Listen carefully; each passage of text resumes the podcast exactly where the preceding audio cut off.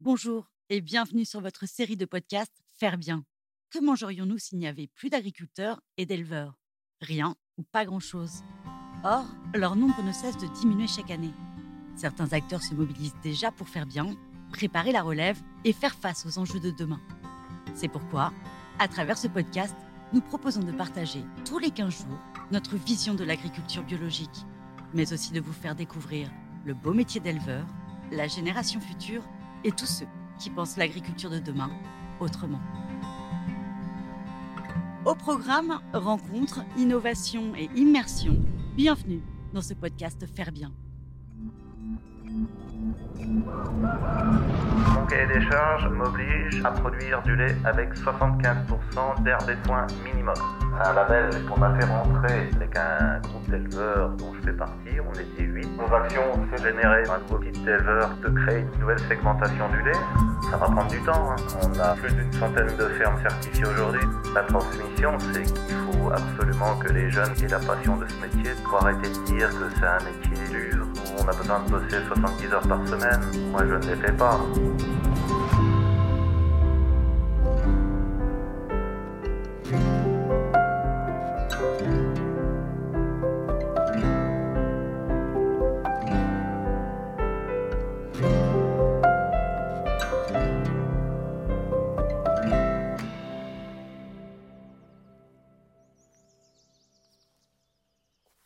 Bonjour et bienvenue à bord de ce second épisode au cœur de la ferme de François Divet à Vaubadon. Après être allé voir son séchoir qui lui permet d'offrir du bon foin toute l'année à ses vaches, c'est toujours sous un soleil magnifique que nous reprenons notre conversation et nous voilà maintenant autour de la stabulation. La vue est incroyable, mais là encore, vous allez l'entendre, rien n'est installé par hasard, comme cette stabulation qui bénéficie directement de son exposition au soleil.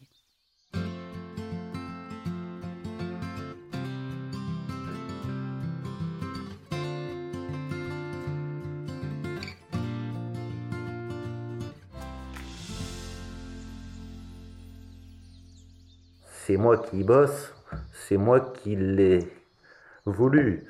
La stabulation qu'on a vue où dorment les vaches, elle est ouverte plein sud.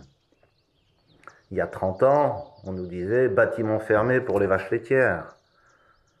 Je reçois des revues aujourd'hui, ouvrez tout, aéré, les vaches ont besoin de respirer. Dis, les gars, je vous ai pas attendu. Aujourd'hui, euh, le soleil rentre sur l'air paillé, vient caresser les vaches, vient caresser les, les veaux, mais simplement le rayonnement d'une demi-heure sur une litière m'empêche de mettre des produits pour assainir les litières.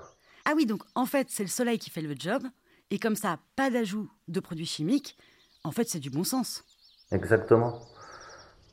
Du bon sens, de la logique, du respect. Fait de supprimer tous les produits chimiques, tous les poisons qu'on donne, parce que on parle d'agriculture conventionnelle en face, mais c'est plutôt une agriculture polluante, c'est plutôt une agriculture chimique, ça veut dire quoi conventionnelle d'ailleurs? Alors, on a vu votre séchoir, on connaît vos positions en faveur du bio. Est-ce que vous pourriez nous expliquer ce que représente le label lait de foin? Parce que c'est une dénomination qu'on ne connaît pas forcément. Mon cahier des charges m'oblige à produire du lait avec 75% d'herbe et foin minimum. C'est d'ailleurs le cahier des charges du lait de foin. C'est une ferme certifiée lait de foin. C'est au-dessus de la certification AB. Voilà, c'est un label qu'on a fait rentrer en France. Il n'était pas euh, reconnu en France avant 2016. Et c'est avec un groupe d'éleveurs dont je fais partie. On était huit à travers la France. C'est une spécialité traditionnelle garantie qui nous donne ce label en tant que lait produit avec de l'herbe, du foin, pas d'OGM, pas d'ensilage. Et est-ce qu'on peut reconnaître facilement au goût un lait de foin d'un autre lait? Il se verra peut-être pas si facilement que ça au goût. Une chose est sûre, c'est que pour le transformer en fromage, il y aura une différence. Ils seront différents, ils seront indemnes de sport butyrique qui ne générera pas les problèmes de fabrication. Et en plus, euh, on n'aura pas une odeur de. Pour celui qui a un nez, un lait d'ensilage a une odeur.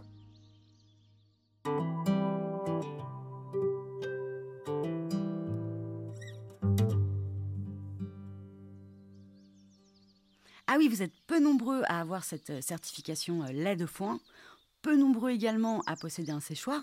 Alors comment faire pour mieux faire connaître vos méthodes?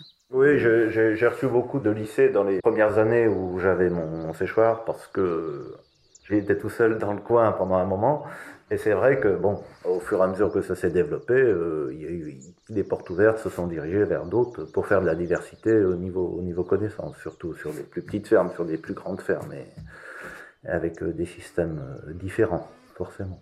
Mes espoirs, nos actions, c'est ça, avoir fait rentrer ce, signe de qualité qui va générer des, nouveaux éleveurs, un nouveau petit éleveur qui va permettre de créer une nouvelle segmentation du lait ça va prendre du temps, hein, faut pas rêver. Euh, on a travaillé là-dessus depuis 2016, euh, on est en 2021, on a plus d'une centaine de fermes certifiées aujourd'hui, mais c'est ridicule, une centaine de fermes dans, toute la France, parce qu'on représente toute la France en plus. En 2016, on était cuite, c'est vraiment une goutte de lait dans l'océan. Ah oui, mais passer de 8 fermes en 2016 à une centaine 5 ans plus tard, bah c'est pas rien. Et c'est grâce aux portes ouvertes que l'idée fait son chemin. Alors pour vous, est-ce qu'il y a d'autres choses fondamentales à transmettre? La transmission, c'est qu'il faut euh, absolument que les jeunes aient, la passion de ce métier pour euh, continuer à faire ce métier. Il faut arrêter de dire que c'est un métier euh, dur, où on a besoin de bosser 70 heures par semaine. Moi, je, ne les fais pas. Le travailler plus pour gagner plus, ça n'existe pas en agriculture. Hein. Ça se saurait. Hein les gens qui ont des grosses exploitations en veulent toujours plus. On ne sait pas pourquoi. C'est que c'est pas suffisant. Donc, euh, moi, je me suis contenté de ce que j'avais. J'ai adapté mon système à mon exploitation. Je ne fais que des tâches euh, d'astreinte. Et c'est très rapide dans mon système. À la, limite, les 35 heures, euh, il m'arrive de les faire. Voire moins. Et j'en suis très content. Et si j'ai deux phases de travail assez intenses dans l'année, c'est la récolte de foin. Mais bon, ça se fait par beau temps, c'est déjà moins gênant. Et puis c'est la coupe de bois pour euh, chauffer ma maison, chauffer l'eau de l'exploitation et puis toute l'eau sanitaire. C'est du bois qui, qui, passe en déchiqueté et c'est ma seule énergie pour euh, produire l'eau chaude ici.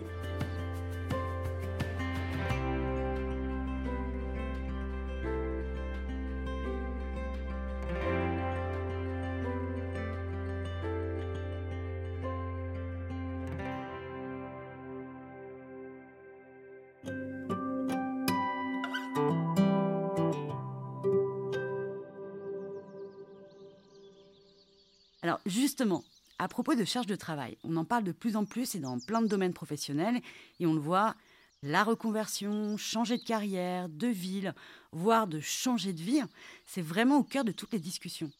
Vous, François, qui êtes un enfant du pays, un fils d'éleveur, mais qui avait eu aussi une autre carrière avant de reprendre l'exploitation, est-ce que pour vous, devenir agriculteur, quand on n'est pas du milieu, ça vous semble possible comme projet de vie?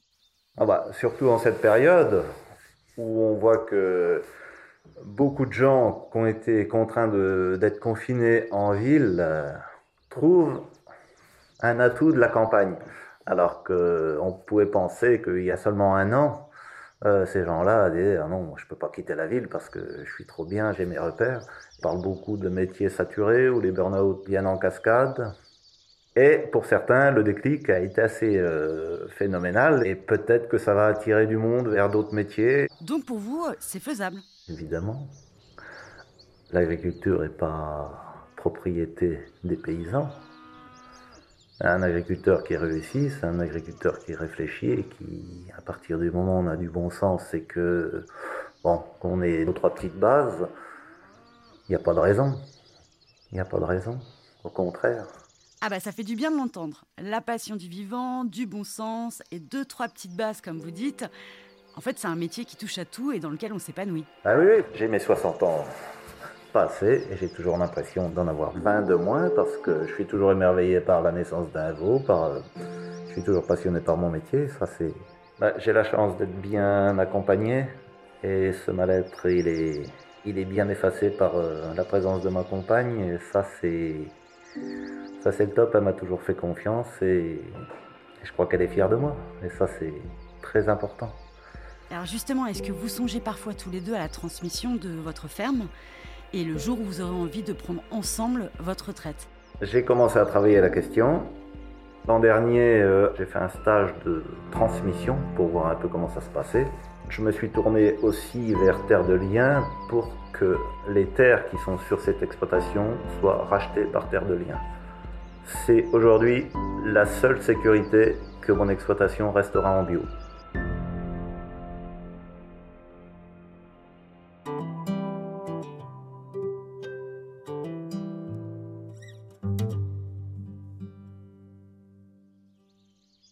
Mais oui, Bio Normandie et Terre de Liens, on les connaît bien, on leur a déjà consacré un podcast. Et dans les deux épisodes d'ailleurs, ils expliquaient notamment que le projet de transmettre pour partir à la retraite, eh ben, ça se travaille bien en amont et que c'est capital de ne pas s'y intéresser au dernier moment. Et alors quand on voit votre exploitation, on se dit que celui ou celle qui va reprendre la ferme, bah, c'est le top du top. Il y a plein de choses à faire. Alors comme vous y avez déjà songé, idéalement, elle conviendrait à qui votre exploitation? Oh, un couple d'associés ou un couple qui veut faire de la transformation, ce serait le top. Je suis prêt à les accompagner pour euh, un projet de, de, fromagerie, transformation. Il n'y a pas de, a pas de souci. Mais c'est très viable, très très viable. À bon entendeur donc. Il est bientôt temps de quitter la jolie ferme de François et son épouse. Et avant de partir, eh ben, je lui demande s'il n'a pas un dernier conseil pour la route à tous ceux qui s'intéressent à ce beau métier d'éleveur ben, visiter des fermes comme la mienne, vous verrez que le boulot est, quand même sympa. La preuve, moi depuis 31 ans que je suis ici, euh, je me lasse pas de faire mon boulot, j'y vais pas reculons. Si j'y allais reculons, il y a longtemps que j'aurais arrêté. C'est pas le cas du tout. Eh bien, merci encore à François pour l'accueil au sein de son exploitation et cette belle discussion à cœur ouvert. Merci également à lui de nous avoir fait découvrir les spécificités du lait de foin. Et si de votre côté, chers auditeurs, vous souhaitez en savoir davantage sur ce fameux label, eh bien, direction le site laitdefoin.fr. Tout simplement, vous y trouverez une mine d'informations et de quoi être incollable sur le sujet. Avec François, nous avons aussi parlé des actions de Bio en Normandie et de Terre de Liens. Et si cela n'est pas encore fait, eh bien nous vous invitons à découvrir nos podcasts qui leur sont entièrement dédiés. Quant à nous, chères auditrices et chers auditeurs, eh bien on se retrouve très vite pour un prochain épisode. Merci une fois de plus pour votre écoute et votre fidélité et à très bientôt.